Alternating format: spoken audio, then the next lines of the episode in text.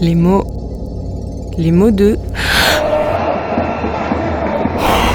La transformation, l'existence. Le même et la différence. La notion de monde. Les mots de. La science de l'être pur. Alain. La poésie. L'être là. 1, 2, 3, 4, 5, 6, 7. Les mots de. En principe, on ne peut pas dire. Alain Badiou. Une série en 10 épisodes. Être, existence et intensité. Bonjour Alain Badiou. Bonjour. Je vous propose qu'on commence à rentrer un peu dans, dans cette fois-ci les, les, les, notions importantes de, de, de, votre philosophie, en partant finalement d'une notion qui est transversale à toute l'histoire de la philosophie, qui est cette notion de l'être, mmh. Euh, couplée avec euh, chez vous une notion de, l'existence. Et d'abord commencer euh, par le fait que chez vous, l'être se présente d'abord comme une multiplicité pure. Oui. Alors, cette question de l'être, on le sait, c'est une des toutes premières questions de la philosophie, puisque c'est elle qui est immédiatement discutée par les deux grandes figures qui, dans le monde grec, constituent en quelque sorte nos, figures paternelles. Parménide, d'un côté, qui dit que l'énoncé le plus important, c'est de bien tenir que, que l'être est, justement et de s'écarter définitivement de toute idée du non-être. Et puis euh, Héraclite, son symétrique, peut-être son antiphilosophe d'ailleurs déjà, qui dit que en réalité, ce qui est important, ce n'est pas l'être, c'est le mouvement.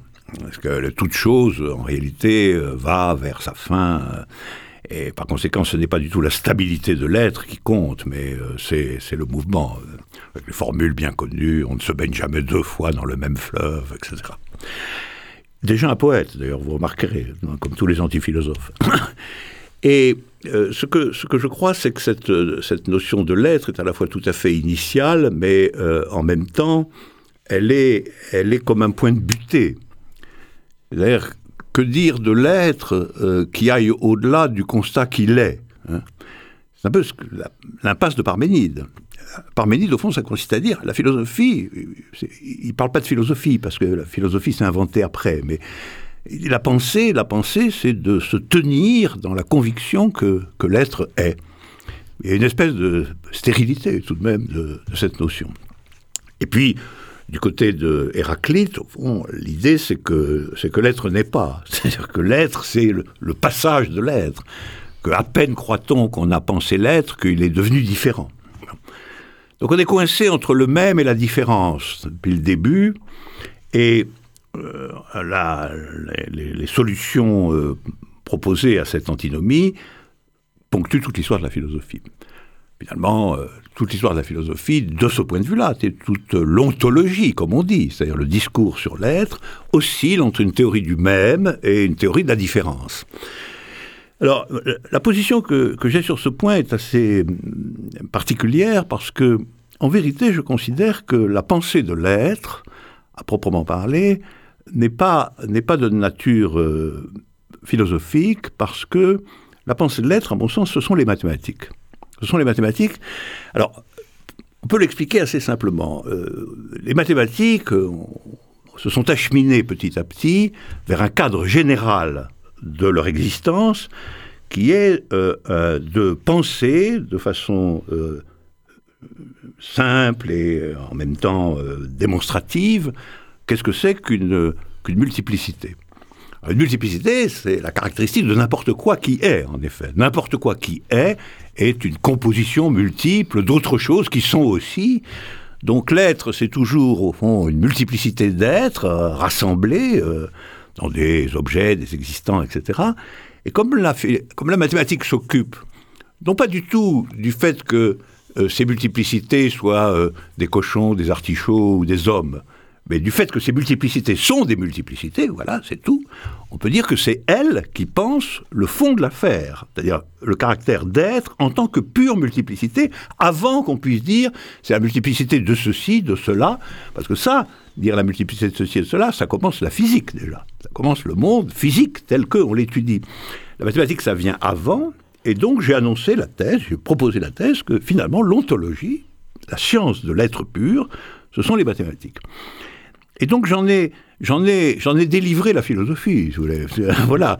Ouais, finalement, cette affaire de la multiplicité, du même, de la différence, que la mathématique s'en débrouille. Nous voilà déchargés de cette tâche que nous avions tenté de remplir depuis le début. Et la philosophie va s'occuper d'autre chose que de l'être, à proprement parler, après avoir dit et tenté de démontrer que ce sont euh, les, mathématiques qui sont en charge de cette question euh, ontologique. Dans mon livre L'être et l'événement, évidemment, tout le début du livre consiste à essayer d'argumenter en faveur de cette thèse que les mathématiques, c'est ça la science de l'être.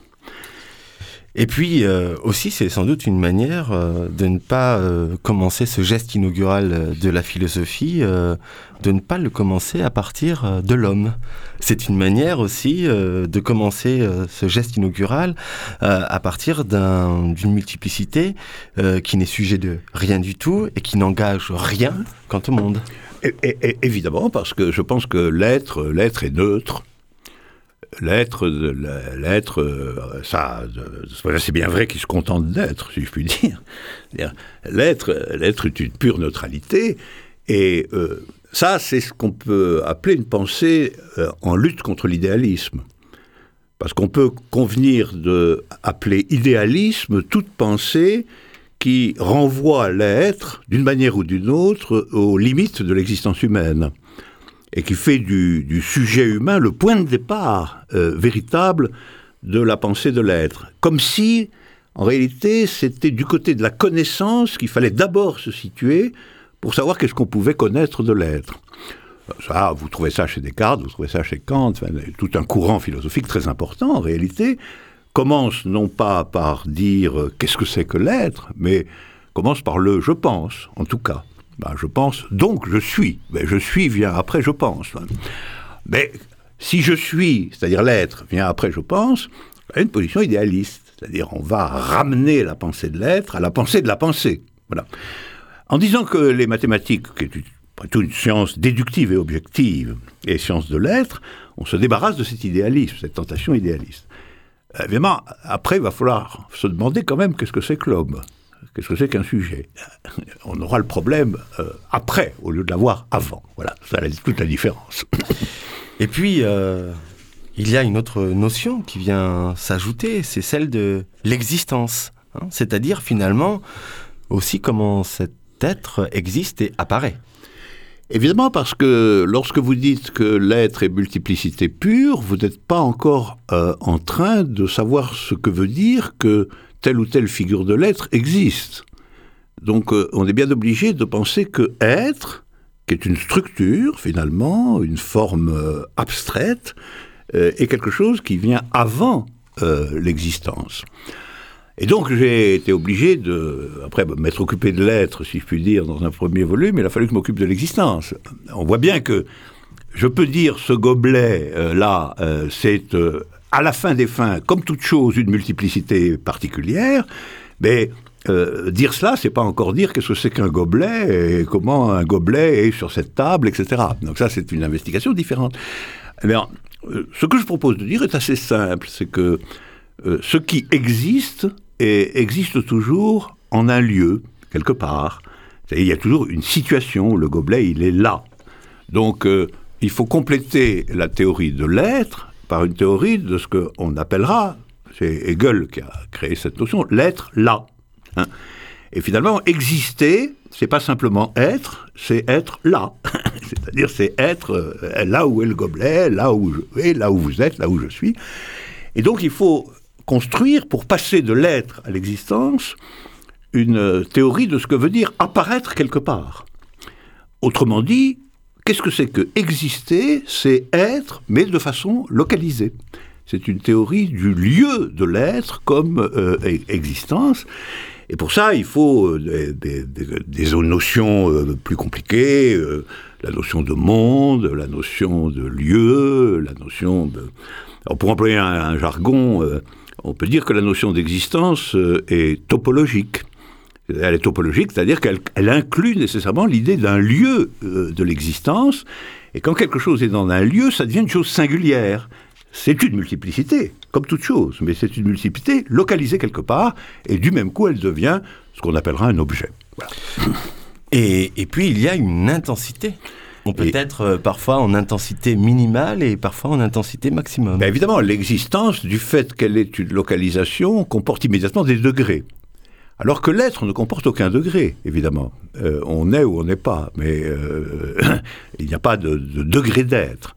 Par contre, il y a un degré d'existence. Une multiplicité, c'est une multiplicité. C'est ce que j'appelais la neutralité de l'être. Mais une existence, euh, c'est une multiplicité localisée. Donc elle peut être localisée plus ou moins. Elle peut être plus ou moins là. Hein, hein. Et euh, euh, l'apparaître comporte quantité de nuances. Vous pourrez apparaître de façon extrêmement forte dans un monde, vous pouvez y apparaître de manière extrêmement faible. Donc l'existence va toujours se situer entre un maximum et un minimum relativement au monde dans lequel euh, la multiplicité apparaît. Alors là, on peut donner des exemples très nombreux de ce que c'est que cette variabilité de l'intensité de l'existence, dont nous avons d'ailleurs tous une expérience subjective. Euh, nous savons très bien les moments où nous sommes fortement présents dans le monde et les moments où on est à demi absent. Ne serait-ce que le sommeil, la, la, différence entre le sommeil et la veille, la différence entre l'étourderie et la présence, entre l'attention très vive ou l'enthousiasme collectif et euh, l'atonie collective, tout ça, ce sont des expériences élémentaires. Mais en fin philosophiquement, ce sont des expériences qui nous montrent que exister, ça comporte des degrés, des intensités, contrairement à être, qui euh, est, lui, euh, une neutralité euh, de pure situation. Et en définitive, ce qui va vous intéresser, c'est euh, la manière dont euh, justement euh, ces intensités peuvent arriver à, à un maximum de présence ou d'apparition, d'existence. Absolument. C'est évidemment ce qui va m'intéresser principalement dans la notion d'existence, c'est la question de son intensité, en effet, et de qu'est-ce que c'est que l'intensité maximale. Parce que ça, ça va préparer alors un examen tout différents, auxquels nous viendrons certainement dans vos propositions conceptuelles, qui sont, euh, bon, l'existence est capable d'intensité variable, à quelles conditions peut-elle se trouver, et là on va entrer dans le domaine de l'existence subjective, euh, du côté de, de ces intensités maximales. 1, 2, 3, 4, 5, 6, 7. Les mots de... En principe, on ne peut pas dire. Alain Badiou. Une série en 10 épisodes.